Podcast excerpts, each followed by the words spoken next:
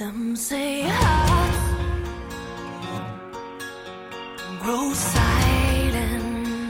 Hello，各位同学，大家早上好，我是瑶瑶老师，欢迎来到今天这一期的英语口语每日养成。在今天这期节目当中呢，我们来学习一段非常长的英文台词，它呢依旧是来自于《绝望的主妇》第一季第二十集。首先呢，我们先来一起听一下这段英文台词。How many times have you said to me, if you ever touch another woman, I will take the boys and I will walk out of here and you will never see us again? How many times have you said to me, if you ever touch another woman, I will take the boys out, and I'll walk out here and you will never see us again? 你跟我说过多少次，如果你胆敢碰别的女人，我会带着孩子们离开这个家，你再也见不到我们了。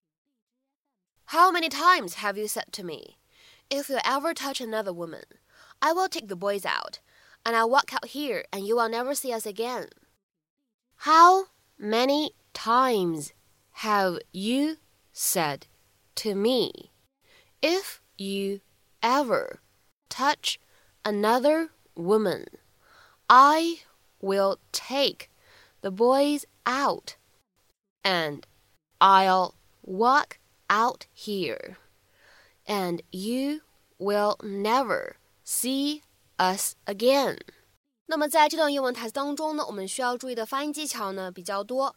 首先，said to 放在一起呢，会有一个失去爆破的现象，我们呢会读成 said to said to touch 和 another 出现在一起的时候呢，我们可以做一个连读，可以读成 touch another touch another。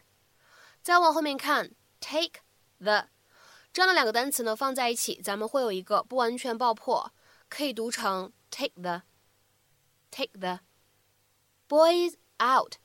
这样的两个单词呢放在一起，咱们可以做一个非常自然的连读，可以读成 boys out boys out boys out and I'll。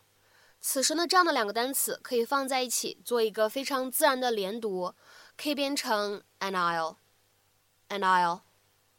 and I'll walk out here。这样的三个单词呢放在一起，前两个单词呢可以做一个连读，而后两个单词呢存在不完全爆破，所以呢这样的三个单词 walk out here 可以读成是 walk out here，walk out here，walk out here。再往后面看，and you。 出现在一起的话呢，会有一个音的同化的现象，可以读成 and you，and you，and you。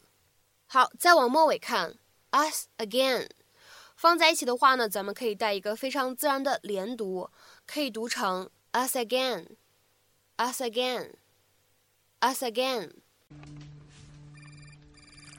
Oh, that's my cell. Sorry. Okay.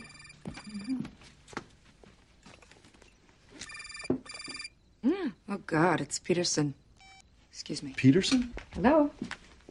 Yeah. So, this is quite a show you put on tonight. Show. The boys' paintings, all those references to how happy we are. What's wrong with subtly reminding Annabelle that you're happily married? Because it wasn't subtle. And it's an insult to me. I did not mean it that way. Are you so insecure that you have to pull that crap? Keep your voice down. It doesn't matter if she has feelings for me as long as I am not interested. Have I ever, ever given you any reason to doubt me? Anyone is capable of anything. The first time we ever met, you were cheating. With you. Cheating with you. It's a pattern of behavior. Ah, give me a break. What am I supposed to do? You hire your old girlfriend and you don't tell me about it for three months? I could have told you from day one and you would still be jumping down my throat. No, Annabelle is ancient history. She's in the next room. How long do we have to be married, Lynette? How long until you actually trust me?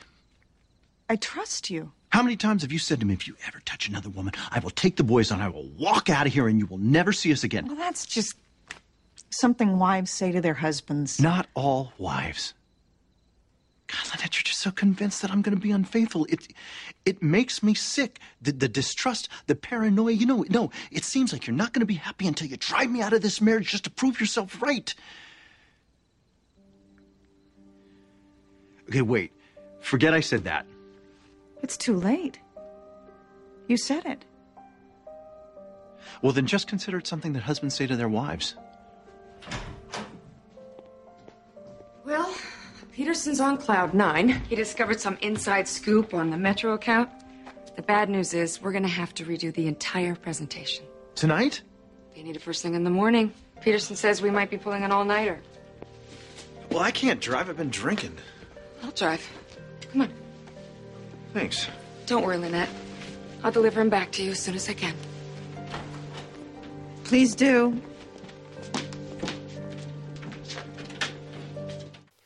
今天呢，我们的台词会比较长，语速呢也非常的快，需要各位同学呢好好整理一下思路。那么其中呢，我们来学习这样的一个动词短语，叫做 walk out。walk out 这个短语呢，你看它的字面的构成，会以为它的意思是走出某一个地方。那么在口语当中呢，这样的一个动词短语一般来说会有什么样的使用呢？第一层含义可以用来表示在会议或者表演的场合中途离开。因为呢，想表示你很生气，或者呢，你觉得非常的无聊。If you walk out of a meeting, a performance, or an unpleasant situation, you leave it suddenly, usually in order to show that you're angry or bored. 比如说，下面呢，我们来看这样的两个例子。第一个，He walked out during the performance. 他在表演中途离开了。He walked out during the performance. 再比如说呢，我们来看第二个例子。 that movie was so terrible that I actually walked out before it was over. 那电影也太差劲了，以至于我没看完就起身走了。That movie was so terrible that I actually walked out before it was over. 那么在今天视频当中呢，其实这样的一个动词短语 walk out，它的话呢其实是第二种用法和意义，表示抛弃伴侣或者家人，去其他地方居住或者生活。 if someone walks out on their family or their partner, they leave them suddenly and go to live somewhere else. 那么在口语当中呢，你经常看到的是 walk out on somebody 这样的一种搭配。比如说下面呢，我们来看这样的几个例子。第一个，Her husband walked out on her，她的丈夫抛弃了她。Her husband walked out on her。再比如说呢，来看一下第二个例子 ，I can't believe you would even consider walking out on your family when they need you the most. 简直不敢相信，在你家人最需要你的时候，你居然考虑抛弃家人离开。I can't believe you would even consider walking out on your family when they need you the most. 再比如说呢，我们来看这样一个例子：My dad walked out when I was just a baby, so I've never met him. 在我还是一个婴儿的时候，我爸爸就离开了家。所以我从来没见过他。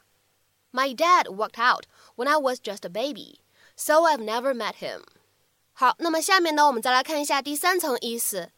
这边的话呢，首先我们先来看一下这样的一条英文解释：If workers walk out, they stop doing their work for a period of time, usually in order to try to get better pay or conditions for themselves.